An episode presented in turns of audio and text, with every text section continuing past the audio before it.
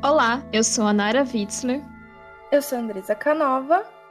E eu sou a Lívia Torquete, e você está ouvindo o Sabadá 5, um programa que discute bruxaria e demonologia, a partir da literatura e da história. Esse é um projeto do podcast Chá da 5 com literatura. Bom, gente, uh, então estamos de volta né, com mais esse episódio, e a gente tem, então, ah, uma diferença porque a gente decidiu por ser temático. Na verdade, a gente foi meio obrigado a fazer essa escolha, né? Porque ah, decidimos falar de Salem, né? O evento de perseguição às bruxas, né? Nos Estados Unidos, final do quase, quase século XVII, mas por quê? Porque a gente tem muitos livros, a gente tem muitas séries, a gente tem muitas adaptações, e seria impossível para a gente, né, mesmo que número de três, que a gente desse conta disso tudo, né? Então a gente optou mais para tratar o episódio histórico e a partir dele, então, a gente conseguir mapear, né, um pouco dessa desses elementos na literatura, enfim, nessas adaptações. Né? Então, por isso que vocês aí, ouvintes, vão ver que está um pouco diferente. Então, a gente não vai falar só de um livro ou só de um filme, mas de vários livros e de várias adaptações.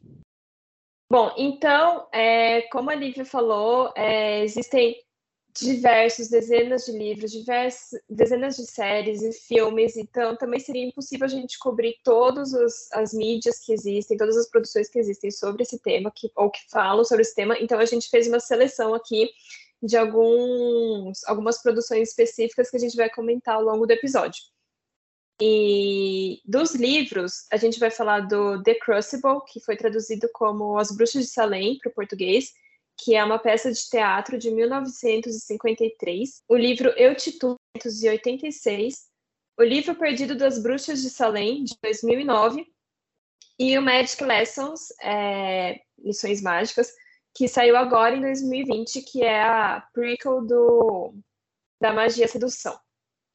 E filmes e séries, é, a gente vai falar das Bruxas de Salem, né, que é o The Crucible, que é o filme que foi feito baseado na peça de teatro de 53. O The Witch, que é a bruxa, né, que é esse filme que acho que é um grande, já é um grande clássico do tema da bruxaria. E também a gente vai falar um pouquinho sobre Vampire Diaries, não na parte dos vampiros, mas na parte é, da bruxa de Salem que aparece ali no meio da história. Então, é isso, gente. E agora, para dar um contexto né, do que foi o evento de Salem, vamos ver um pouquinho do histórico dele, né? É, Salem, então, é um vilarejo lá do, dos Estados Unidos, e, e atualmente é uma cidade, então, né, a região ainda. Algumas características ainda é, permanecem, né? Mas Salem é uma. Começa como um vilarejo lá do século é, 17 que foi formado por puritanos que saíram da Inglaterra por conta de perseguições religiosas ou só por não acreditarem que a religiosidade da Inglaterra fosse a correta, né? Eles eram puritanos, então que vão em direção ao novo mundo e se instalam na região ali de Massachusetts. É, é uma vila que vai crescendo, né? Ela, a principal atividade é relacionada ao porto. E acontece que em 1692, é, algumas crianças começam, na verdade, com a Betty Paris e a Abigail Williams. Elas eram filha e sobrinha do reverendo da cidade, Samuel Paris. Elas começam a ter algum alguns sintomas epiléticos, dizer que tem uma coisa invisível briscando elas ou espetando elas, e começam a ter atitudes muito esquisitas, né? O Samuel Paris chama um médico ali da, da região e o médico diz que não, elas não sofrem de nenhuma doença, e sim de um feitiço. As coisas vão demoram assim um pouco ainda a, a, se caracterizar como uma perseguição à bruxaria, né? Mas como esses sintomas não aparecem, essas situações com as crianças ficam cada vez mais estranhas, começa-se a investigar uma possível, um possível caso de bruxaria. Algumas mulheres, primeiramente, vão ser acusadas. Aí a gente tem a Sarah Osborne, a Sarah Good e a Tituba, que é uma mulher é, escravizada que trabalhava na casa do Samuel Paris. Elas três vão ser acusadas. As, ambas as Saras vão dizer que elas não têm nada a ver com a situação, que não, não praticaram bruxaria, mas a Tituba confessa e diz que o diabo está em Salem e está fazendo uma conspiração para transformar Salem numa cidade diabólica, né?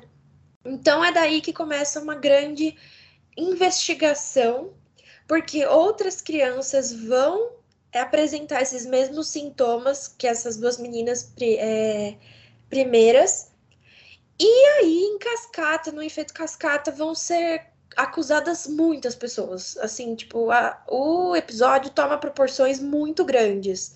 Ele vai vão chegar a quase 200 acusações.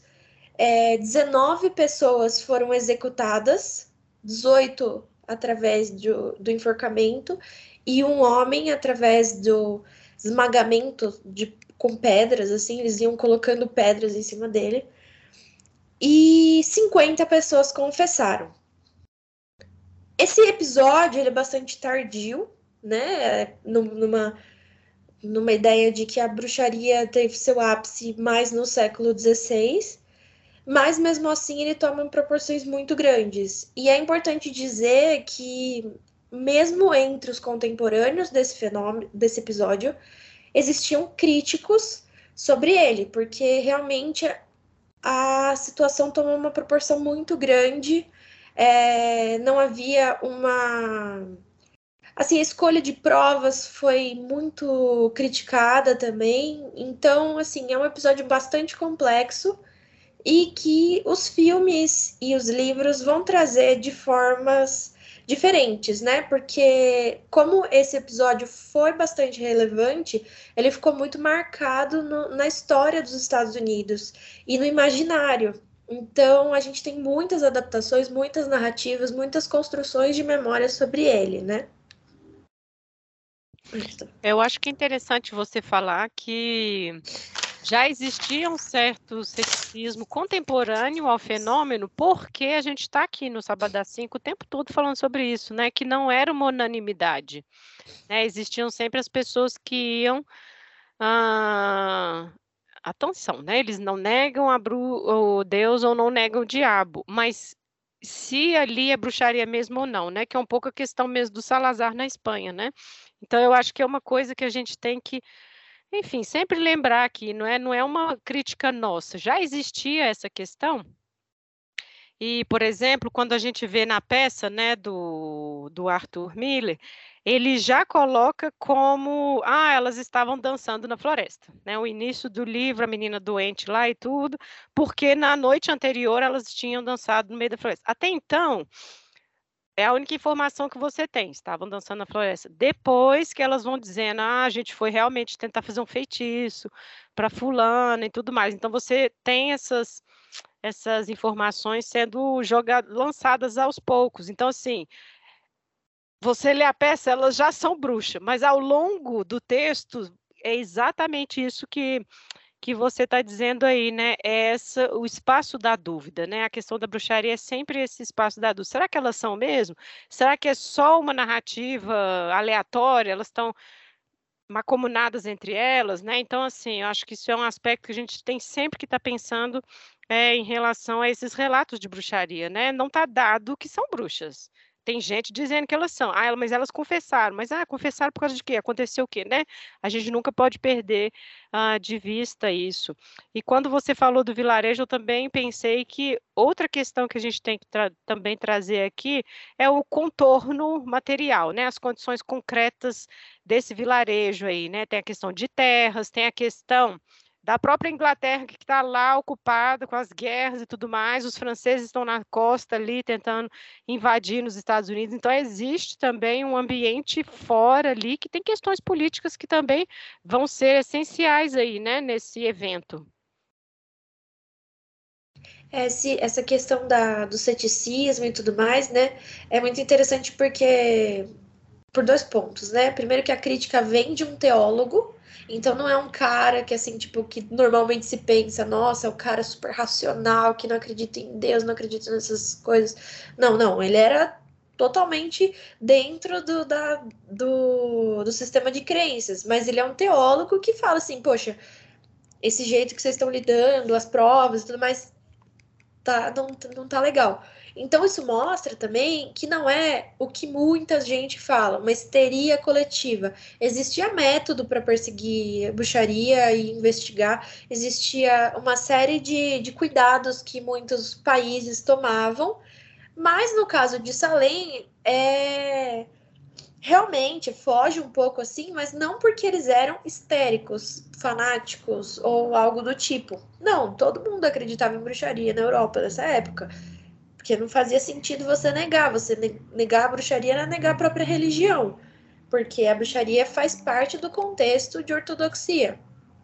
Então, é, você, ele, a crítica vinha realmente porque a gente tá num período mais é, tardio, a, a, já se sabe, já tem muito histórico de perseguição, de como que se dá um julgamento, como que se analisa provas, já tem um debate gigantesco sobre isso. Então, realmente, você é, o, o, modo que eles trataram abriu espaço mesmo para uma crítica. Mas nunca é uma crítica no, no sentido de bruxas não existem. É um sentido de tipo, bruxas existem, mas não é esse o jeito de identificá-las, é outro né? A, a, a crítica vem desse, desse caminho, né? É, e acho assim, até que a gente pode, só para dar um parâmetro, né?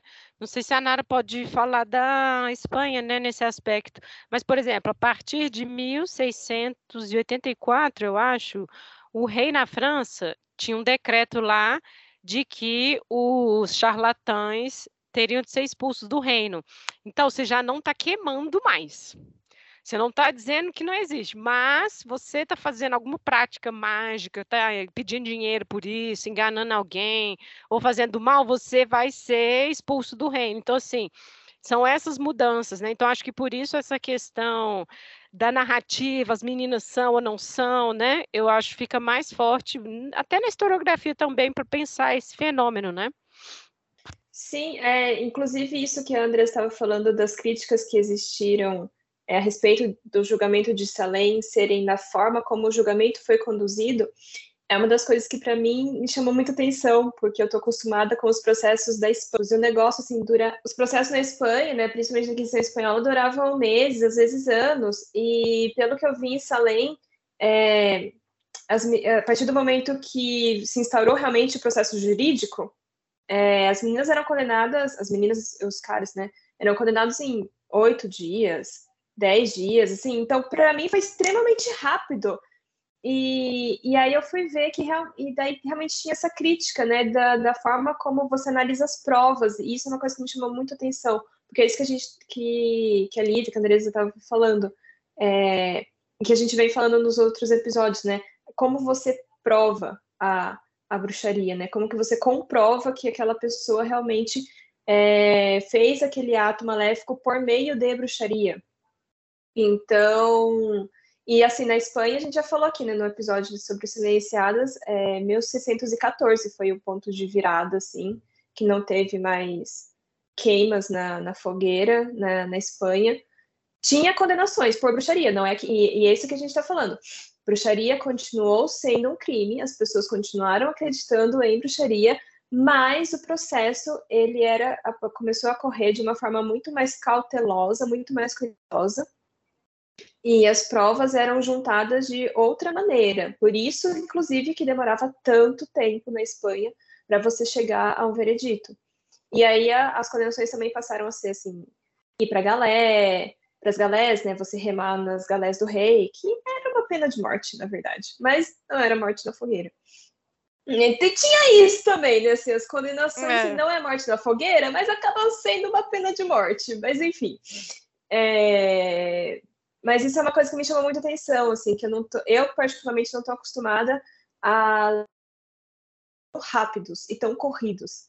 E que parece que a, a procura por provas materiais não foi muito feita.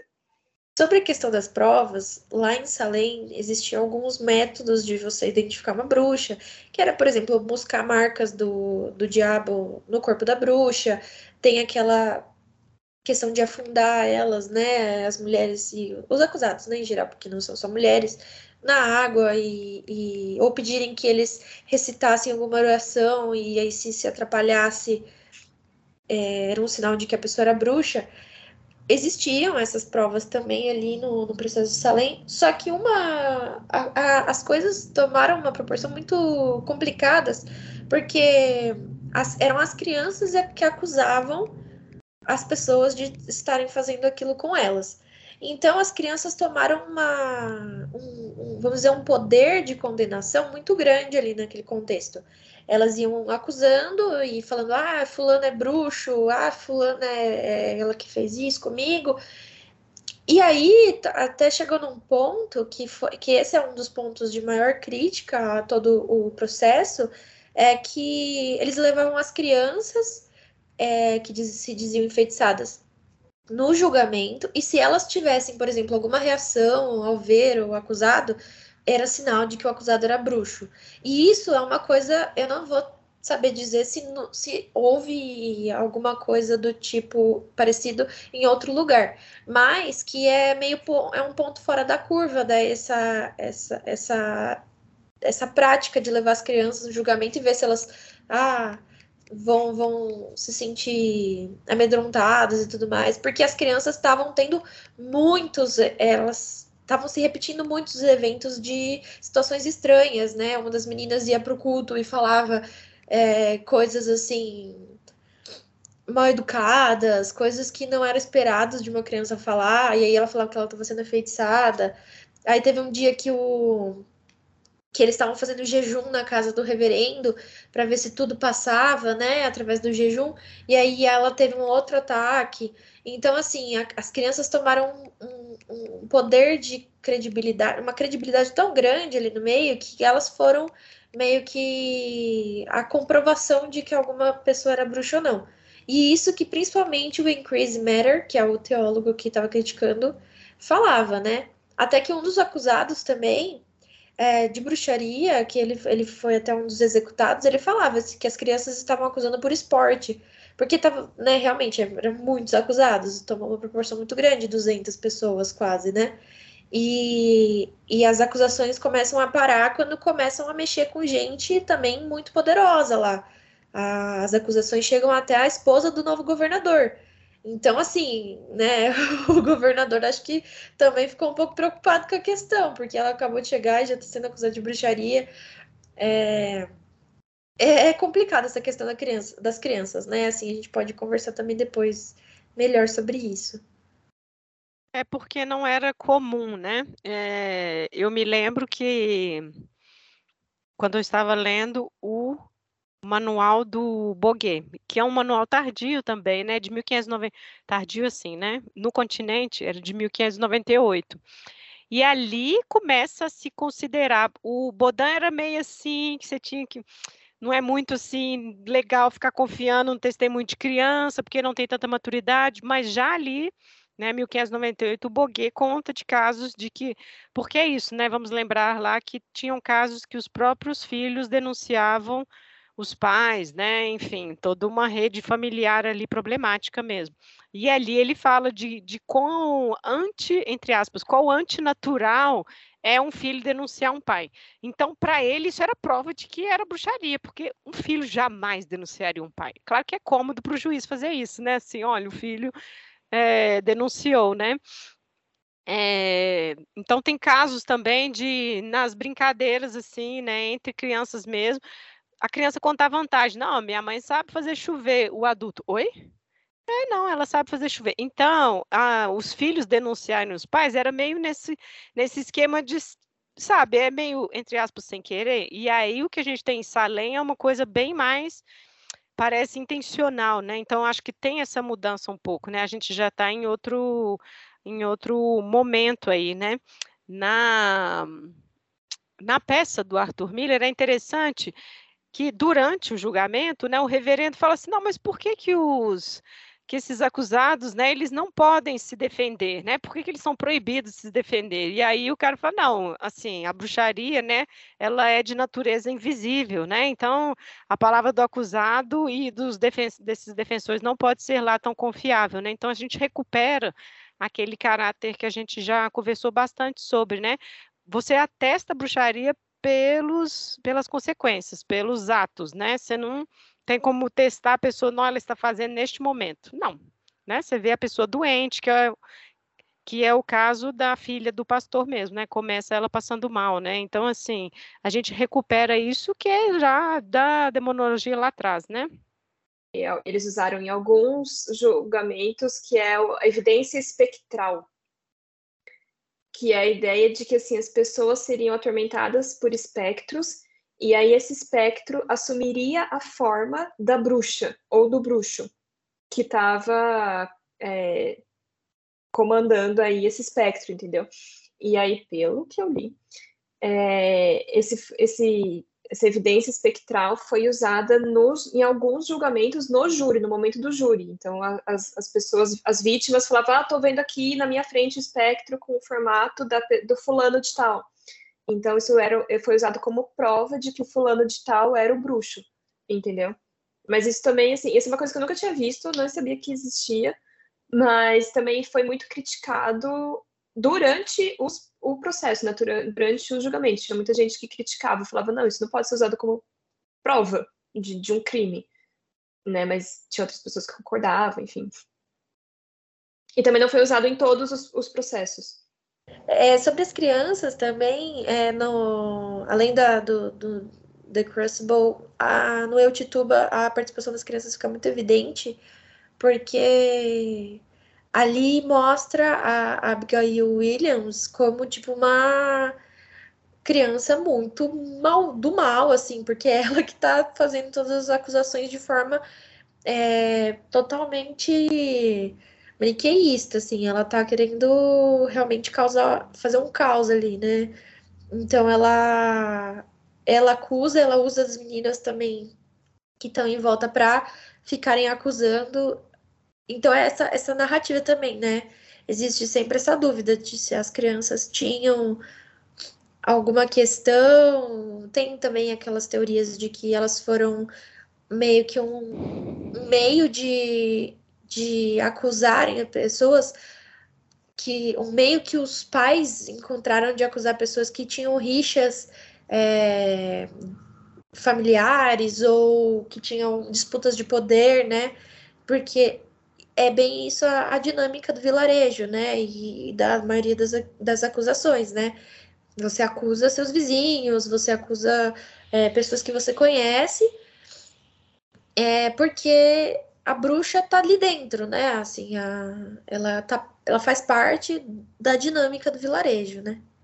É, e por falar em dinâmicas do vilarejo, é uma das coisas para mim mais interessantes é, nessa peça e no filme do, das Bruxas de Salem, né, o The Crucible, é mostrar, eu acho que é um, é um, filme que mostra muito bem como que os boatos, as fofocas e as desconfianças vão se espalhando entre as pessoas. Então, porque chega uma hora que todo mundo acusa todo mundo, todo mundo é suspeito, e, e o quanto que isso é realmente importante nas acusações de bruxaria. Essa rede de informações, essa rede de contatos, é, se você tinha uma boa fama na, na, comunidade ou se você tinha uma má fama na comunidade. Não precisa ser uma boa fama, é uma má fama de, assim, uma cristã, é, pode ser Tipo, qualquer coisa, tipo, bom pagador, mal pagador, é, sabe? Essas coisas desse tipo, é, que podem parecer pequenas, mas quando chega no momento da acusação, de um julgamento de bruxaria, vira algo relevante, porque é isso, a, a, você ter uma boa reputação na, sua, na sociedade na qual você estava inserido era muito importante. E como que as fofocas correm, como que os boatos correm, como que as desconfianças correm. Isso, assim, é, era uma coisa fundamental nesses processos, né? Falando em fofoca e reputação e tudo mais, uma das acusadas, que é a Sarah Good, ela é acusada justamente pela reputação dela porque ela era conhecida como uma pessoa que não concordava com os preceitos puritanos. Ela achava que a questão do autocontrole, essa vigilância social muito forte, pelo menos os relatos dizem, que era não era muito bacana, ela não via isso muito legal. Então, tipo, ela logo de cara foi acusada, porque, né, ah, você não está concordando com os preceitos puritanos, então você é uma bruxa, né? Tem, tem isso também. E, e outras questões também da dinâmica, por exemplo, a Tituba estava dentro da casa de duas das meninas que foram é, é, sofreram né, esses, esses, esses males aí. Então, assim, nada mais. É... A Tituba também, você percebe essa dinâmica de vilarejo na acusação da Tituba, porque ela estava dentro da casa de duas das meninas que sofreram esses males, né? Então, é muito provável que. Realmente era muito provável que ela fosse acusada, porque ela não era da família, porque ela era uma pessoa escravizada, estava lá, né, forçadamente, mas também é, pode cair uma dúvida sobre ela por conta disso, né? Ela tava, o perigo está dentro de casa também, está dentro da cidade, está dentro do vilarejo, né? É, e eu acho que isso é fundamental, né? Quando é, a Nara disse aí de todo mundo passa a ser acusado e tudo, eu acho que é importante porque é isso, assim, pode mudar de uma hora para outra e aí tem um, toda uma investigação e você vai juntando indícios, né, da pessoa, os detalhes, né, vão vão dizer o, que é ruim ou não, né? A gente tem essa personagem que é a sobrinha, né? É a prima da, da Paris, né?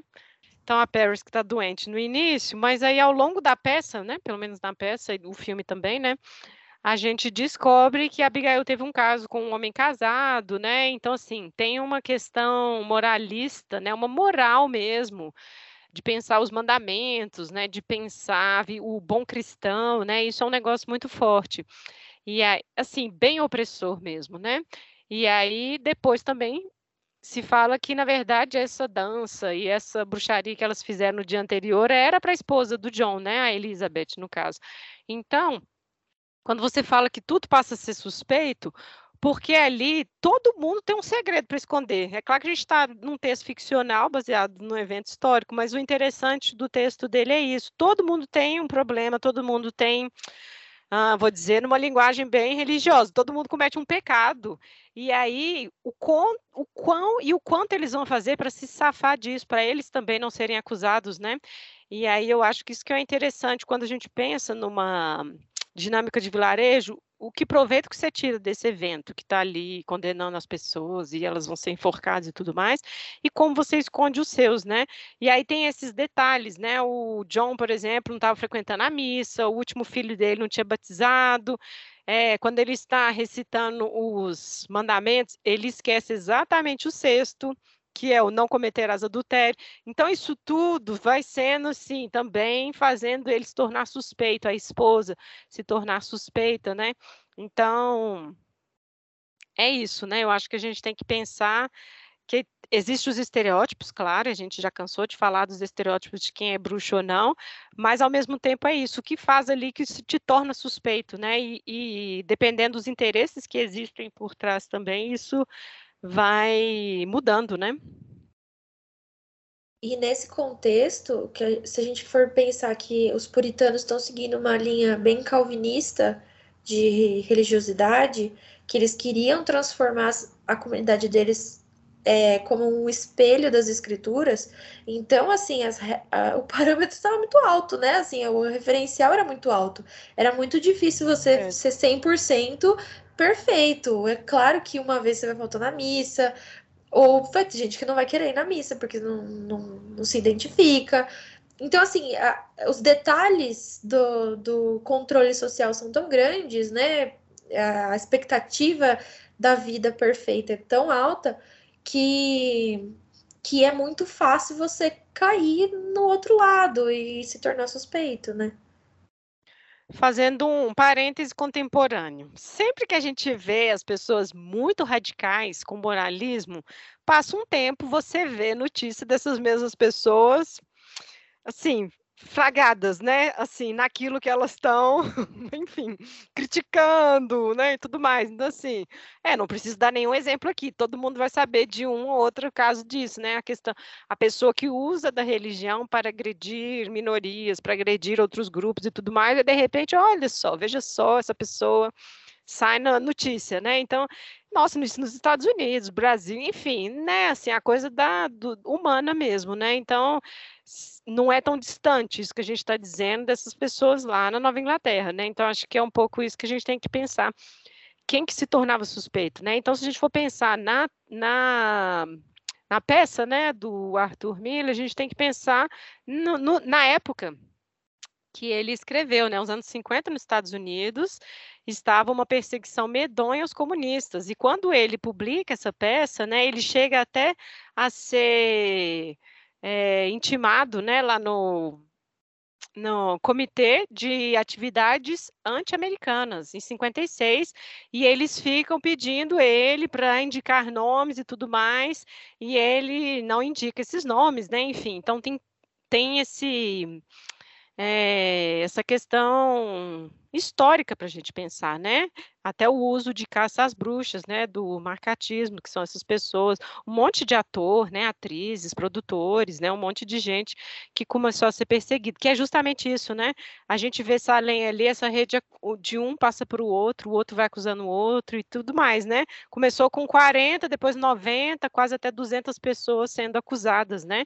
Então, isso dá um caráter de que, de que as pessoas chamavam de histeria. Não se trabalha mais com esse tipo de, de nome, porque não é um surto do nada. A gente começou a perseguir. Não, é isso, né? Vai escalonando para uma coisa maior e ainda que não tomasse o mesmo tempo que, que, tinha, que era comum na Europa, né? Isso também foi escalonando, né?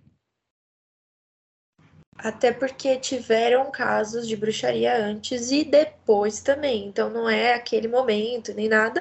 E não é histeria também, porque acreditar em bruxas nessa época era totalmente possível e plausível. Não era nada tipo fora da caixinha, né? Outro detalhe que eu acho que é interessante que você vê em muitas adaptações e em muitos vídeos e, e sobre o tema e tudo mais, e que trata muito bem disso o livro Perdido das Bruxas de Salem, é que é essa narrativa de que realmente alguém era bruxa ali, alguém estava praticando bruxaria, né? E eu acho isso muito curioso, porque é uma crença muito popular de que existiam mulheres que se reuniam no passado e que praticavam bruxaria e tudo mais. Mas a gente tem que ter sempre em mente que ninguém se denominava bruxa nessa época, porque esse, esse, é um termo que nem o Stuart Clark fala, é um termo de atribuição, é o que você dá ao outro. Você nunca se denomina bruxa, afinal de contas, se denominar bruxa era quase uma sentença de morte ou de exclusão social. Você, no mínimo, ia ter muitos problemas ao se, ao se denominar bruxa ou feiticeiro e tudo mais. Então, o que a gente pode, o que pode ter acontecido na época? Realmente, as pessoas às vezes praticavam umas coisinhas ali que, que podiam ser lidas hoje como bruxaria, né? É, por exemplo, as meninas, é, algumas das narrativas dizem que as meninas começaram a ter esses sintomas depois de tentar prever o futuro, tentar ver com quem elas iam se casar. Então, assim, essa prática, porque você faz isso, você é uma bruxa? Não, era uma coisa muito mais do cotidiano, é uma prática mágica que, que tá dentro do imaginário, mas não necessariamente era uma pessoa que, praticante de bruxaria, né, que se declarava bruxa. Mesmo aquelas pessoas que, que eram curandeiros ou curandeiras, parteiras, elas mesmo podem é, ser mais prováveis de serem acusadas de bruxaria, mas não, não necessariamente e acho muito difícil dizer que elas se declaravam bruxas, se reconheciam como tais, né? Mas eu acho que esses livros mais recentes que a gente vê, tirando o filme da bruxa, mas é que o filme da bruxa a gente pode falar sobre ele depois, porque eu acho que existe magia, mas é uma pegada diferente. Mas é, desses livros mais recentes que, que a gente vê, que as meninas elas se auto-intitulam como bruxas ou que elas realmente praticam, algum tipo de magia, eu acho que, na verdade, são obras que dialogam, como toda obra, na verdade, né? Dialogam muito mais com o momento no qual essa obra foi escrita do que com o momento histórico que ela, que ela representa. Então, assim, é, qual o momento do feminismo que a gente está vivendo hoje em dia, né? Qual é o momento, inclusive religioso, que a gente está vivendo atualmente? Então, toda esse, essa onda do neopaganismo, de você ressuscitar é, essas. Você ressuscitar essas devoções a certas entidades, e o que, o que significa você ser devoto de, de certos deuses ou de certas deusas, né? Então, é, eu acho que isso, apesar de, e acho que isso é, tem que talvez ficar claro para os ouvintes, a gente, arqueologicamente falando, historicamente falando, não existe nenhuma evidência de que mulheres iam se reunir no meio da floresta para fazer qualquer coisa que seja, porque é quase impossível você encontrar evidência de que cinco amigas foram conversar no meio da floresta. Não tem, isso não deixa é. rastro, né? Então, assim, é impossível. apesar da gente achar que é muito provável que pessoas, por qualquer motivo que seja, fossem conversar num lugar afastado, a gente não tem como comprovar isso. E também, infelizmente, é, por várias questões sociais, moralistas, mulher, é, poucas mulheres sabiam escrever, a gente não tem nenhum livro escrito por uma mulher feiticeira, por uma mulher bruxa. Os livros de magia que a gente tem são, foram todos escritos por homens, então Jordano Bruno, o Agripa, né, assim, são, são os exemplos, são todos escritos por homens, não tem nenhum livro escrito por mulher. Então a gente não tem nenhum, é, nenhuma evidência material dessas mulheres se auto-intitulando bruxas e praticando esse tipo de magia. Agora, quando a gente vê isso nos livros, tá errado? Não tá errado, eu acho, pelo menos, porque não está dialogando com o momento atual que a gente está vivendo. Quem que vai ler esse livro? Por que, que essas meninas praticarem esse tipo de coisa é importante? Então, assim, mas é, enfim, a gente aqui está falando de, um, de questões históricas, então, historicamente falando, tá correto? Não muito mas é que eles servem a outros propósitos, né? Assim, essas personagens servem a outros propósitos também. Então não é que eles não, esses personagens não devam existir, enfim. É, e eu acho que aí a gente retoma uma discussão que a gente já fez aqui em outros episódios, que é a questão dos processos. Quem está fazendo essas anotações? Quanto tempo essa pessoa passou presa até dizer que, que assim, elas confessam, mas elas confessam depois do quê, né? Tanto que tem muitos tratados é, de demonólogos, né, que eles fazem questão de dizer, não, mas ela fez essa confissão sem ter sido torturada. Mas o que, que é ter torturada, meu filho? Assim, o, é, aqueles aqueles instrumentos todos ou passar seis meses presa sem saber porque você está lá e pega uma pneumonia porque está ali parada naquela cela gelada, entende? Então, assim, são todas essas circunstâncias que a pessoa confessa mas a gente tem esses textos sendo escritos por esses eruditos, né? E eles já têm é, uma ideia do que é essa bruxaria, né? Então, é, assim, é, é uma questão própria da, da documentação, né? E também pensando, por exemplo, a própria Tituba, né? Na peça, é, as meninas falam, né? Não é bom você manter a nossa história e tudo mais, e aí na hora que ela está sendo é, não é inquirida, né? Na hora que ela está sendo julgada, ela é ameaçada de novo, de ser chicoteada. Né? Aí tem a questão, como a Andresa falou já várias vezes, né? Ela era escravizada, então assim, é normal de ser dito isso para ela, né? Olha, né? É uma punição já. E aí depois ela confessa e tudo mais, né? Então tem é, esses, esses elementos que a gente pode ir pensando, né? É, aproveitando esse gancho, a gente podia falar da Tituba, né? Que é uma das personagens que mais emblemáticas, acho que, do, do episódio, e é aquela que a maioria das pessoas lembra do nome e tudo mais, né? É, existem muitas é, criações de memória uh, sobre essa figura, né? É, e existe um debate também dentro da historiografia sobre essa, essa personagem. A, a Tituba, ela existe uma dúvida, né, se ela seria se, se ela teria origem ameríndia ou origem africana. Ela foi através da, de um estudo é, documental, a historiadora Elaine Bradshaw, ela descobre que, ela, que a Tituba foi comprada em Barbados é, e depois passa para para é levada para Salem, né? E a, a, a Bradshaw acredita que a Tituba seria indígena, seria ameríndia vinda ali da região da América do Sul, América Central. É, a, a, a Bradshaw vai atrás dessa documentação, né, para tentar descobrir as origens da Tituba e ela encontra em Barbados o, em uma lista de, de escravizados o nome Tatuba.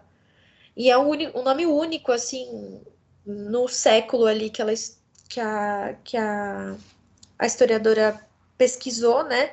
E então ela acredita que seja da mesma pessoa. E a Tituba, provavelmente em Barbados, ela teve muitos contatos com, com afrodescendentes, com euro, pessoas vindas da Europa, pessoas nativas, teve ela tinha uma riqueza, provavelmente uma riqueza cultural muito grande. E a, essa historiadora diz que ela utilizou dessa, dessa riqueza cultural no momento do julgamento dela, porque ela cria uma narrativa muito detalhada sobre as questões. Ela fala que sim, que o diabo estava em Salem, que aí ela narra a figura do diabo, então ela dá detalhes e tudo mais. Então eles acreditam que ela foi uma forma, uma ferramenta de sobrevivência mesmo, a, a confissão dela e essa narrativa toda que ela criou, né? Tem muitos falam também que ela teria realmente ajudado as meninas a prever o futuro, utilizando de é, práticas do voodoo. A historiadora Burshaw diz que não tem como comprovar, realmente é porque é, é como a Nara disse, não tem provas, não tem é, nada escrito, fotografias, vídeos delas fazendo as práticas, né? Então a gente não tem como saber o que que tava, o que que aconteceu, quem participou, se alguém participou ou não, né? Ela estava numa posição muito perigosa ali, né? Porque além de acusada de bruxaria, ela era uma pessoa escravizada, ela não tinha muito poder nenhum, né? E, e também tem toda a construção de, de memória em cima dela é, sobre é, dela sendo uma, uma pessoa afrodescendente. Então, assim, também é difícil de. A historiografia acho difícil de comprovar, né? Uma ou outra origem e tudo mais, mas ela é uma personagem que traz muito da, da situação que era os Estados Unidos na época colonial, né? Uma, um cruzamento de muitas culturas é, e, e, como isso se dá no, é, em relação à crença bruxaria, né? Porque a Bruxó diz que os ameríndios, por exemplo, eram vistos como servos do diabo, como pessoas que compactuavam com todas as, as ações diabólicas, né? Que ele faria, que ele fazia. Então, ela já estava numa posição muito perigosa, né? É, no livro Eu Tituba, ela tem. Ela é a personagem principal, né? O que é muito interessante. E, e é muito rico também em detalhes nessa toda essa questão do, do ser escravizado, né? E ser e, e tá no meio ali de uma cultura totalmente diferente da que ela convivia, daquela que ela cresceu, né? Eu, eu só não sei. Na se... jurisdição britânica, tinha diferença entre, tipo, o Witch e o, sei lá, Sorcerer? Existia essa diferença entre bruxa e feitiço? Que te, existe sim a diferença, porque você tem, por exemplo, na Escócia você tem a, você tá lá, tipo, crime de bruxaria, de feitiçaria e de outras coisas, sabe? Não, é porque assim, na Espanha são crimes diferentes, né? Então a gente tem essa diferenciação no texto, porque são dois crimes diferentes. E aí você tem que descrever o que é um crime e o que é um outro. Uhum. E aí, como. É que eu depois fiquei pensando, não, existiam pessoas que compram, assim, que faziam práticas mágicas Mas eram as feiticeiras, não as bruxas. Hum, tá. É, na França não tem.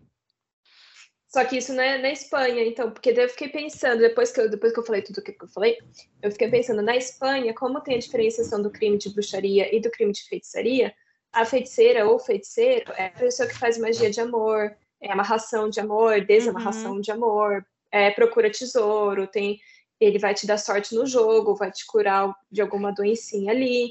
Então, assim, essas pessoas realmente praticavam magia, um tipo de magia. Isso a gente tem como comprovar, porque a gente tem os papeizinhos escritos, a, os feitiços, a gente tem as bolsinhas com ervas mágicas, né? É, e são ervas que você não vai usar para fazer chá, você vai usar para colocar ali encostado na tua pele e aí você vai surar, sarar, né? E assim, essas práticas mágicas, então isso a gente tem, existe. Mas na Espanha são os feiticeiros e as feiticeiras. Agora, bruxa, quando a gente fala de bruxaria, aí não tem como a gente comprovar que essas pessoas realizavam qualquer tipo de prática mágica, porque a prática mágica que as bruxas e os bruxos realizavam, aí é você ir num lugar escondido, fazer uns, tipo, pentagrama, velas e invocar o diabo e provocar um malefício, né?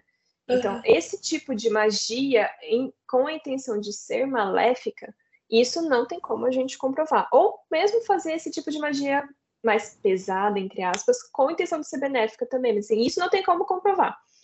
Agora, isso eu tô falando da Espanha, porque como tem esses dois crimes bem separados, a gente tem como falar, esse indivíduo fazia práticas mágicas com o intuito de feitiçaria. Agora, a bruxaria não tem como, assim, historicamente falando, né? Assim, não tem como a gente acessar, vai, essa veracidade. Uma coisa, é no, na Escócia, eu, eu, eu sinto que é, tem essa diferença, porque tem lá, tipo, witchcraft, sorcery, mas ela, ela é acusada como bruxaria.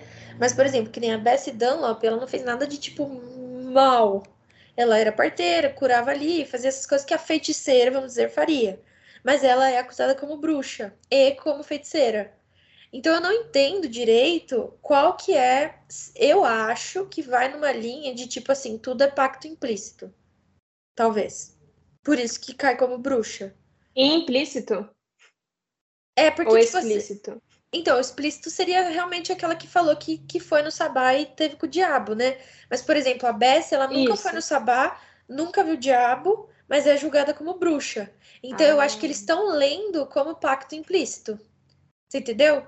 Porque, porque seria, porque é bruxa, sabe? E mesmo ainda, 1563 é muito recente, é tipo, é muito cedo, né?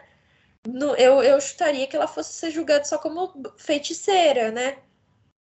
Mas é essa que é a minha grande dúvida. Qual é a diferença para eles? Porque bruxa a gente sabe tá muito claro, mas por que aquela que não viu o diabo, que se negou e o diabo é também bruxa, assim, entendeu?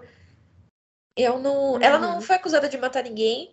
Ela não foi acusada de de nada muito grave. Por exemplo, ela foi acusada porque ela falou que o fulano de tal que roubou a capa do cara que contratou ela para descobrir onde estava a capa. E aí ela foi julgada como bruxa e, e executada como bruxa. Todas que eu estudo é bruxaria, feitiçaria, porque fez esses feitiços pequenos, e não uhum. necessariamente o diabo tá no meio. Mas tem lá a palavra witchcraft. Então eu não. Eu acho eu acho que talvez seja uma peculiaridade deles por serem por ser calvinista, então é uma coisa muito já uhum, mais brusca, sabe? Assim, qualquer coisinha já é já é bruxaria. É, porque querendo ou não, nos países católicos, você tem muita prática, tipo, material, essas coisas que envolvem santo e tudo mais, que não dá para julgar como bruxaria, porque senão mexe com a religiosidade, né? Então eu acho que o limite é um pouco, é, talvez, é, mais. não, não, sim, é, com certeza. depende, tipo, depende. Não, é, o que tipo você assim. faz com o santo? O que, que você faz? Não, exatamente. Não, eu não, tipo, sim, é, mas é que assim, tipo, eu acho que tem certas coisas que eu acho que eles são um pouco mais flexíveis do que o calvinismo, porque o calvinismo é tipo sem imagem, sem não sei o que, sem nada, Entendi. né? O catolicismo até tem algumas coisas que talvez permitam não não conseguem, tipo assim, proibir de tudo, senão eles se auto proíbem em certas coisas. É, e aí, mas por falar em tudo isso, né, assim, de magia, não magia, bruxaria, feitiçaria, é, livros e tal, no Magic Lessons a gente tem a Maria, que é a personagem principal, e o Magic Lessons ele é a, o prequel, é a história de origem do lá do, do livro da Magia e Sedução, e a Maria é aquela antepassada que elas comentam que fugiu, conseguiu escapar da forca. E a Maria, ela é uma personagem muito interessante, porque, assim, historicamente falando, eu pelo menos não conheço nenhuma, nenhuma personagem, ninguém que tenha, é, nenhuma mulher que tenha tido todas essas características, mas a Maria é uma personagem que ela junta nela, dentro de si muitas características do mundo da magia, vamos dizer assim. Então, ela é uma bruxa, ela se intitula como bruxa e ela é intitulada como bruxa mas não porque ela fez um pacto demoníaco. O diabo, o demônio não existe, mas ela realmente tem poderes. Então, ela tem uma marca de nascença que todas as bruxas têm, é, que os juízes leem como aquela marca do diabo, que a gente já falou aqui, que os juízes eles procuravam, né, as marcas do diabo no corpo da, das mulheres. Então, no livro, a Maria tem uma marca de nascença, mas que é uma marca característica da, dessa linhagem de bruxas ela não afunda, então por isso que ela até fala que ela não pode chegar perto da água, porque isso denuncia quem ela é, porque ela não consegue afundar. O ferro queima o, as mãos dela, então quando ela coloca uma, uma algema né, de ferro nela, ela não consegue mais fazer os feitiços dela. É, ela tem um familiar, então tem essa isso também que é muito característica da, da bruxaria britânica, né? Os familiares, então, ela tem um familiar que é um corvo, a filha dela também tem um familiar que é um lobo. É, e elas também conseguem fazer, se elas quiserem, elas também conseguem fazer feitiços que elas chamam de mão esquerda, né? Que são os feitiços maléficos mesmo, mas só se elas quiserem. Então, assim, tem todas as características que, quando a gente olha para a documentação, é, são características que foram atribuídas realmente às, às bruxas, mas no caso da Maria, não tem nada a ver com o diabo, assim, ela nasceu desse jeito, como se ela fosse um X-Men, que é uma pessoa que tem poderes. Além disso, é, a gente também consegue ler a Maria como uma maga natural, porque ela escreve, ela primeiro ela sabe ler e escrever, e isso é uma questão também no livro, né, que ela fala que as pessoas perseguem mulheres é, poderosas, né, que sabem ler, que uma mulher ler e escrever é, é muito perigoso. E ela escreve o grimório dela. E, e, assim, como eu já falei, a gente não tem nenhum. Acho que nunca encontraram nenhum grimório, nenhum livro escrito por uma mulher, uma maga, mas a Maria escreve e ela cita, ou ela fala que o primeiro grimório escrito na história foi o livro do Salomão, escrito pelo Salomão. Ela citou a gripa, é, então tem todo esse resgate da magia natural, que eram esses magos renascentistas, né? Os caras que estavam fazendo experimentos químicos, experimentos físicos, estavam é, tentando entender como é que a natureza funcionava. E, e é, no livro ela também tem muito essa questão da magia natural, né? no, no grimório dela e nas magias que ela faz. Então, ela é meio que uma mistura de, de vários personagens, de vários títulos. É, isso é uma coisa interessante, né? De, e, e narrativamente fica muito legal. Ao mesmo tempo, é, essa é uma grande diferença que eu achei é, entre o Magic Lessons e o da Magia Sedução. Porque na Magia Sedução, Sedução é de 95 e quando a gente lê, a gente termina o livro sem saber ao certo se magia existe ou não. Quando conta a história da, da dessa antepassada, né, da Maria, tem lá a cena que, que eles estão atirando nos corvos e aí eles acertam os corvos e aí no dia seguinte a Maria vai bater na porta do, do cara e ela tá com o braço machucado. Aí por isso acusam ela, ah, ela se transforma em corvo, porque ontem eu atirei num corvo, eu machuquei a asa dele, hoje a Maria apareceu com a, o braço machucado, logo ela era aquele corvo que eu atirei ontem. Mas assim, não, o livro não deixa nada explícito. Nesse Magic Lessons, deixa tudo muito explícito, inclusive tem essa cena, só que o corvo que eles atiram é o familiar dela, então assim, a magia existe, ela é real. E eu acho que é, tem tudo a ver com esse momento que a gente está, na literatura que a gente está vivendo hoje em dia, e desse boom de livros sobre bruxaria, né, de, de inclusive resgatar Salem e falar sobre Salem. Então, assim, nesse livro agora, a magia é 100% real, tudo existe mesmo, feitiços são reais, feitiços são possíveis, é... maldições, encantamentos, é... você prever o futuro, você rogar uma praga, tudo isso acontece, tudo isso é real e é isso mesmo. O livro Perdido das Bruxas de Salem se parece muito com algumas coisas do que você falou que ela também tem um grimório, a bruxa que foi morta lá na, no episódio de Salem. Ela tem o grimório, ela tem o livro, né? Até que é. O, é, o livro Perdido das Bruxas de Salem é sobre uma historiadora que está buscando uma fonte original. E aí ela herda uma casa lá em Salem da avó dela e encontra vários vestígios de uma bruxa que até então não era conhecida pelo, pela historiografia, né? E essa bruxa calha de ser a antepassada dela. Então, ela descobre isso através de um testamento é, da, dessa bruxa, né, que foi executada e que lá tinha lá um livro de receitas. Então, ela descobre que essa bruxa tinha um grimório, que ela seguia as receitas desse grimório, né, os feitiços de lá, lia, escrevia, portanto, né, e, e é bem isso, que elas, elas nascem, as, as, as descendentes também nascem com poderes mágicos, até que essa historiadora aí também tem alguns poderes e tudo mais. E é bem isso mesmo, que nem X-Men mesmo, né? E outra, outro, outro, outra adaptação que eu acho que é muito X-Men, assim, uma figura bem assim, é uma construção bem recente da bruxa, é isso da é a do American Horror Story, né? Que é a terceira temporada é Coven.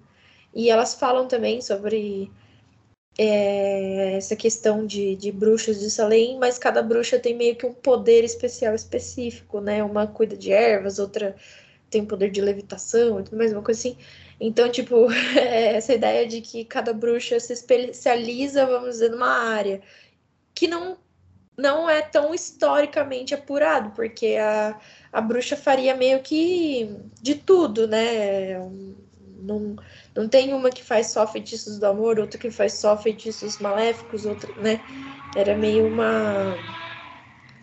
Um, era, assim, elas faziam. Era a ideia que elas fariam é, tudo que o diabo permitisse, né? E e outro detalhe também é a questão do Vampire Diaries, né? Que eu, eu tenho a sensação, é, uma das personagens deles é uma bruxa, né? A Bonnie. E eu tenho a sensação de que, assim, lá nos Estados Unidos, quando você vai falar de bruxaria, é difícil você não falar de Salem. Eles sempre falam que as personagens bruxas vêm de Salem, ou têm antepassados em Salem, ou vai citar de alguma forma Salem ali no meio, que nem a Sabrina, né? Que tem o gato chamado Salem. Então, Salem é tão. A, a, esse episódio é tão marcado na memória, tão assim.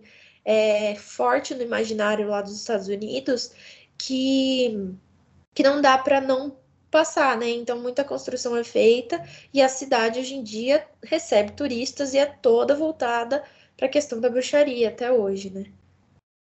É, e acho que isso que você está dizendo, a gente pode pensar é, na bruxa, né? The Witch, esse filme, e eu pensei aqui na questão das condenações, né? Que a gente tem Salem, as pessoas sendo enforcadas, é, Inglaterra, a gente tem as pessoas sendo enforcadas, e quando a gente fala de bruxaria, é muito automático, né, no senso comum, você pensar na fogueira, né? E jogar na Idade Média, né? A Idade Média queimou, sim, né? Mas foi uma coisa bem mais pontual, não foi sistematizado e muito estruturado igual foi na primeira modernidade, né?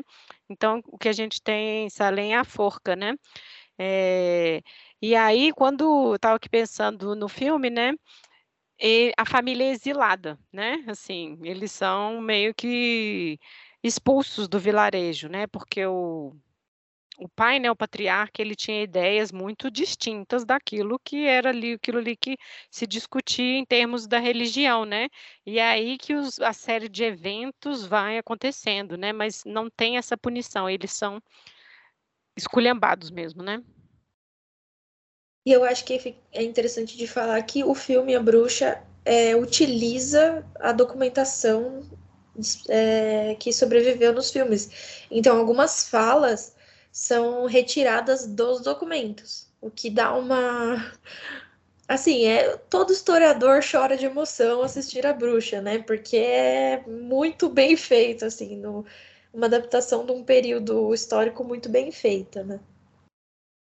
É, tem muitas questões nesse, nesse filme que eu acho que são interessantes da gente pensar, porque além de reunir todos esses elementos muito comuns, né, da bruxaria, né, tem os gêmeos lá que são meio, entre aspas, histéricos, né, eles são, enfim, são enfeitiçados mesmo, né, tem a questão das colheitas que dão errado, bebês que desaparecem, tudo que você encontra relativo à bruxaria, né, nessa, na documentação, elas estão ali nesse filme, né, então, eu acho que é uma adaptação que ela é interessante, é claro, né? Ela tem a ver com o tempo em que foi feita, mas eu acho que ela traz uma discussão interessante sobre a figura da bruxa, né? Ela era, ela se tornou eu aqui, como micheletiana que sou, vejo ali que o cara, o, motor, o diretor, ele assumiu um pouco isso. Ela foi levada a ser, né? Ao mesmo tempo que será que ela já tinha aquilo em si, né?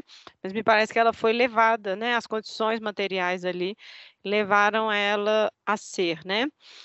Ah, tem muitos detalhes deste filme, a gente poderia ficar horas, né? Mas o Black Phillip é esse personagem incrível que eu amo, né? O bode mas o detalhe da assinatura para participar do Sabá, né? Aquilo ali para mim é um negócio que é fantástico, porque isso a gente tem esse registro em fontes dizendo que a pessoa assinou o livro para participar e tudo mais. E é um registro muito que denuncia muito a construção, a elaboração mesmo erudita, né, do sabá, né? Porque os camponeses não sabiam escrever. Então, quem, para quem era importante ter uma assinatura? Para quem estava querendo uma confissão, quem sabia escrever, né? Então isso é um, um pouco um detalhe que denuncia muito assim essa elaboração, né? E eu acho isso que é muito interessante, né? Ela bota o xizinho lá. Enfim, a gente tem a Sabrina fazendo isso quando faz 16 anos. É 16 ou 15? 16, né? 16 porque nos Estados Unidos tem o Sweet 16. Ah, isso. Então ela também tem um ritual, né, dela se entregar ao diabo e tudo mais, né? Então, acho que isso é, é um elemento que não passa desapercebido, né? A festa de debutante. Eu amo também. O diabo. É. Mas eu amo também no filme da bruxa, como ele conseguiu. Eu, eu, assim, eu acho, na minha opinião, A Bruxa é o melhor filme sobre bruxaria que existe, que já foi feito. E além disso, eu acho que esse diretor ele sabe assim como ninguém fazer um filme histórico. É, todos os filmes que dele históricos eu acho assim fantásticos, porque eu acho que ele consegue realmente captar a essência da época. E isso é uma coisa que também me chama muito a atenção no filme da Bruxa, que eu acho que é muito importante, que é isso que a Lívia estava falando, que é você perceber as condições materiais de vida daquelas pessoas. E aquilo que a gente já falou antes eh, sobre o, os boatos, as fofocas, os indícios, é ok que nesse filme é, a maior parte do filme você vê só família, é, aquela família vivendo e convivendo entre si, mas você tem o clima do desespero. Então, é o bebê que sumiu, é a plantação que não. não que, a plantação que deu errado, então você não vai ter comida, você não vai ter o que comer, a casa é, é horrível, passa frio, passa fome, passa medo, passa desespero, sufoco, e aí tudo. E aí, assim, o filme tem muitos, como ele pegou elementos da, das documentação, tem muitos easter eggs, assim, tem muitos detalhezinhos, é, mas você vai vendo esse clima de bruxaria sendo criado. E você vê que eles estão acusando ela de ser bruxa, mas não é, pode não ser uma acusação verdadeira, mas não é à toa, porque você vê a situação, a crença, é, o clima, a miséria e, e o estado mental e psicológico das pessoas, como que esse estado psicológico deles vai se deter, vai, vai crescendo assim, então é o pânico. E no fim do filme você tem o pânico que é, eu acho que esse é, é, o melhor exemplo da gente entender. Vezes eu ouço pessoas falando assim, nossa, mas essas pessoas que acusavam os outros de bruxaria, ai, que louco, como ele era louco, irracional, é, ou então ele só estava usando isso como desculpa para acusar alguém, mas a gente tem que entender esse clima de pânico que existia e que se instaurava para você chegar no ponto da acusação de bruxaria. E eu acho que esse filme ele acerta muito é, nesse sentido de a gente entender o espírito da época, sabe? O espírito daquele local específico, daquela cidade, daquelas condições de vida para você chegar na acusação da bruxaria. E eu concordo com a Lívia. É, no fim, não resta nada a ela a não ser ser bruxa. Né? E essa, nossa, essa cena, gente, é assim, me arrepia inteira, o bode entrando assim, ficando, virando um homem, nossa, olha. É, pior que eu também adoro Black Phillip. É, um, é, um, é uma coisa tão pesada, né, ele que tá ele ali. traz. O bode, para mim, o bode, ele é onipresente, onipotente, onisciente. Tipo, o bode, ele está ali o filme inteiro. Ele Exato. está ali, te olhando. E aí você não sabe, assim, no filme, ele é um bode, que nem todos os outros, mas ele tá ali, sabe? Então, nossa, gente, esse filme é perfeito. É, eu também sou suspeito que eu gosto muito é realmente ele cria uma, uma, um ambiente tão de dúvida, né? Que você duvida de tudo. Você parece que tá na mente das pessoas dali mesmo, né? Tipo, porque a bruxaria tá ali presente. Será que é? Será que não é? Será que é o diabo? Será que não é o diabo? Então você fica na dúvida junto com como se fosse uma pessoa da época mesmo, tentando identificar os sinais, né? E e depois, por fim, realmente era ele mesmo. E elas saem voando no sabá no final, que é maravilhoso mesmo. Eu adoro essa cena também. É muito boa. Ah, a única coisa que, que fala, assim, é, sobre o filme é que eles não estão dentro do, do, vilarejo, né? Assim, e, e normalmente os casos da bruxaria acontecem no vilarejo. Mas é como as meninas dizem, né? Tipo, a família ali é uma analogia também à cidade, à sociedade e tudo mais, né? E a bruxa, tem uma bruxa, assim, bem claramente bruxa no filme, no começo do filme, ela mora na floresta, né? E esse, essa ideia de bruxa morar, morar na floresta, num lugar afastado, é uma coisa mais tardia, que tá sempre presente nos contos de fadas e tudo mais, né? Porque no, na modernidade, realmente, a bruxa não é aquela que tá, tá distante, né? ela é uma entre as pessoas da comunidade, né? Ela é um perigo que tá dentro, né? Não, e não vem de fora. E eu acho que também, se a gente for tentar se colocar no lugar dessas pessoas, né? Que saíram da Inglaterra, foram para um continente diferente, com todo o medo e assim, imagina, né? Você e já, já é já dá medo a gente mudar de cidade, país, na nossa situação agora, que é muito mais seguro e tudo mais. Imagina numa época que tudo era muito incerto, né? Você podia morrer no navio, você podia morrer lá, você podia morrer de doença, você podia não conseguir plantar e inúmeras variáveis, né? Então eu acho que realmente é, um, é um, uma particularidade do viver em colônia que, que a gente não pode deixar de lado, né? E eu acho, eu vou defender todos os aspectos desse filme, mas eu acho que apesar da bruxa na floresta não ser historicamente correta, eu acho que no filme funciona, porque é, eu já existe essa ideia de que para o Ocidente, ao contrário do Oriente, porque a floresta no Oriente ela é um ambiente seguro. Então, ela é um ambiente onde os espíritos bons vivem. Então, quando você está na floresta, você está seguro. No Ocidente, ao contrário. A floresta é o lugar do medo. Então, você está vendo um filme ocidental, a criança está na floresta, você entra em pânico. Porque você sabe que alguma coisa ruim vai acontecer. Então, eu acho que no filme da bruxa, a, a bruxa de verdade, né, assim, a, a mulher é claramente de morar na floresta, também é uma metáfora para esse é mais um fator de medo, entendeu? É mais um fator de pânico e de desconfiança ali no, naquela família, porque eles já eles foram expulsos da cidade, eles foram para um lugar meio ruim para viver.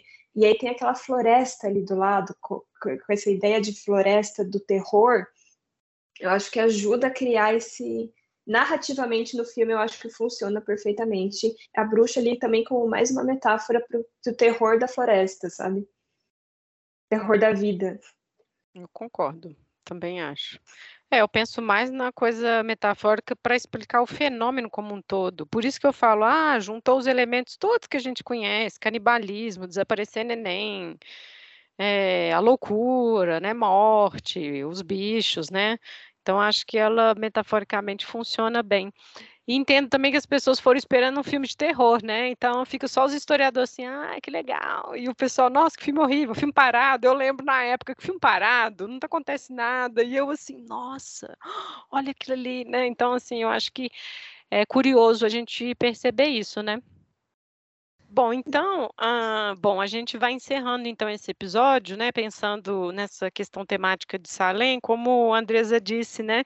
Se você vai pensar bruxaria nos Estados Unidos, não tem como não passar, né? Por esse, por esse episódio, né? Na história. E a gente tentou trazer aqui um pouco esse comparativo com a história e pensando como cada período se apropria de um evento histórico ou de uma questão, né, específica do tema, né? Porque é isso, né? As releituras que a gente fica tentando discutir aqui na cultura popular e o que, que a gente consegue tirar de histórico disso, sem que um seja pior ou melhor, né? A nossa questão aqui não é essa, né? A nossa questão é de trazer para o debate o quanto tem ali de humano, né? O quanto que tem ali dessa experiência humana, né? É, nas obras. E, assim, sendo honesta, é, é, o, é o tema que eu acho que eu menos gosto em relação à bruxaria, mas eu me explico por quê. Antes que né, as pedras me atinjam aqui, ou eu seja queimada também. É, Fogueira é porque, nela. É, Valã. É, é, muito distante para mim, né? Eu estou muito ali no século XVI, ali, né? No máximo 1630 eu ainda vou, né? Eu estou muito ali. Então, e acho que também sou influenciada pela leitura do Michelet, né, na Feiticeira. Entendo todas as críticas que as pessoas têm a ele, e ele olha, né, para a documentação de Salem e fala: não, isso aqui já não era bruxaria, isso aqui é farsa, isso aqui, né, assim, porque ele ao romantizar tanto o passado, né, ele faz esse histórico todo lá, desde Circe e tudo mais, então ele deixa a sua paixão toda ali para trás, não sobra nada uh, para o século XVII, né? Então acho que eu fico um pouco com esse olhar também, assim. Não não estou dizendo que isso não é bruxaria, né? Mas para mim já é muito tardio, mas apenas por uma questão historiográfica mesmo que eu estou muito mais focada ali, né? No no 16. É, para mim eu também tive que sair bastante da minha zona de conforto para estudar para esse episódio, porque assim, para mim é tudo muito diferente. E, e esse que é engraçado também, engraçado, né? Curioso e para as pessoas que a bruxaria não é tratada da mesma forma na Europa inteira, né? Cada país, cada região tem a sua especificidade, tem a sua crença específica, tem a sua jurisdição, tem as suas regras. Então, quando eu fui ler sobre os processos de Salem, como eles foram levados a cabo, como acontecia, como era a crença, para mim era assim, um mundo novo. A única coisa de familiar que tinha para mim ali era a bruxa e diabo. Assim, porque de resto é um modo completamente diferente do jeito que eu estou acostumada a lidar com os casos de bruxaria na Espanha. Então, assim, foi um, um pequeno desafio também para mim, para eu me inteirar nesse mundo. Ah, já eu, eu, eu gosto muito de, de Salem. eu acho que foi Salem um do, dos casos que me levou a ficar ter essa curiosidade de estudar bruxaria.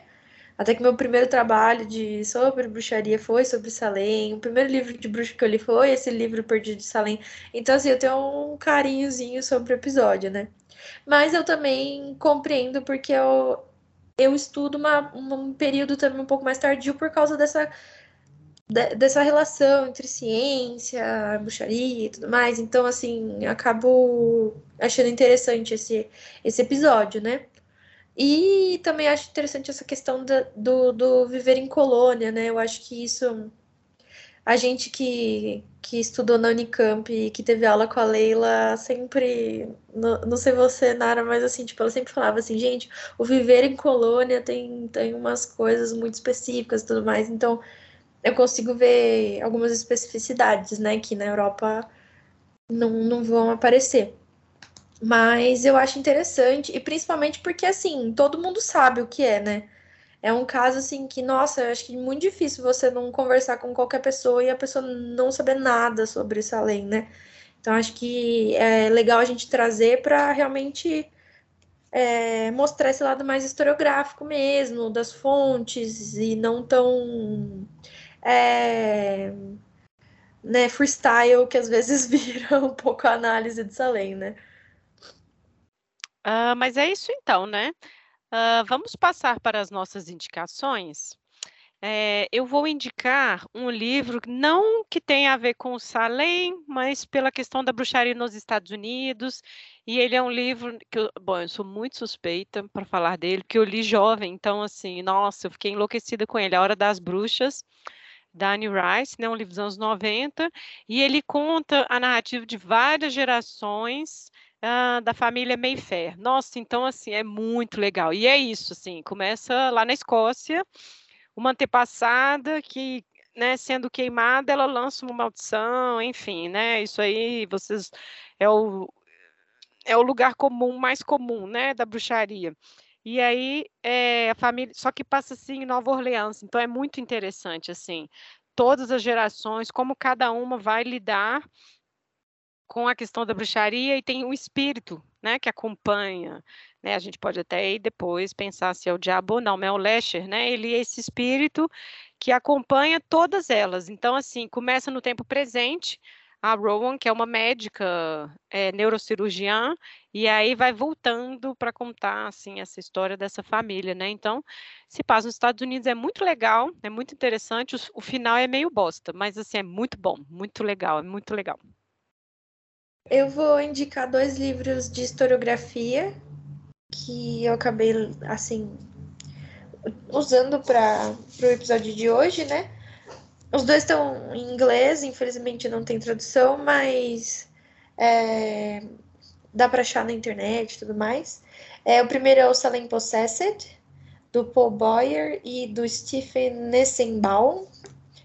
E o segundo é o Tituba, o Reluctant Witch of Salem, da Elaine Bradshaw, que eu também citei aqui, é, que vai falar mais especificadamente da Tituba, né?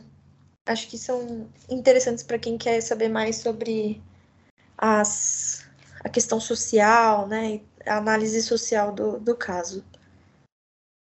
Olha, como eu era uma completa ignorante e todas as coisas de bibliografia que eu li foram a Andresa que me indicou, então eu não tenho nada de muito diferente para indicar.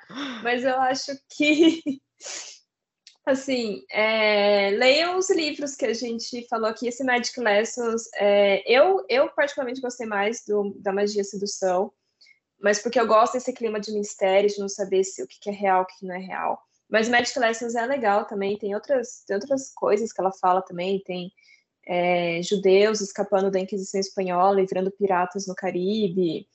É, então ela passa por, por várias coisas assim que assim nenhum, nenhum daqueles personagens existiram, mas ela passa por momentos históricos assim interessantes e legais. Inclusive depois eu fui pesquisar sobre judeus que viraram piratas porque estavam escapando da Inquisição. Então assim é, abre portas assim é, é legal e é uma escrita gostosa de ler. Eu gosto muito da Alice Hoffman. E se vocês ainda não leram, eu acho que é legal ler os quadrinhos das sombrias histórias de Sabrina, porque também tem muito a ver com o Salem.